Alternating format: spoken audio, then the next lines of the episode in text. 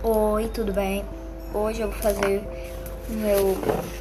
Eu vou fazer só um, um jornal diário com as últimas notícias. E hoje eu vou com a primeira reportagem a história do coronavírus. Eu abreviei um pouco, mas vamos lá. Aliás, eu sou Isabela. Eu sou Isabela. Então, vamos lá coronavírus, entenda o caso. Eu tirei isso daqui de um canal no YouTube, eu vou deixar ele aqui, vou dizer.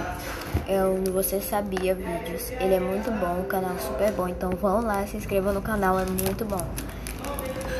Então vamos logo. O coronavírus é um vírus respiratório que surgiu lá na China, com sintomas parecidos com, com, de uma, com o da gripe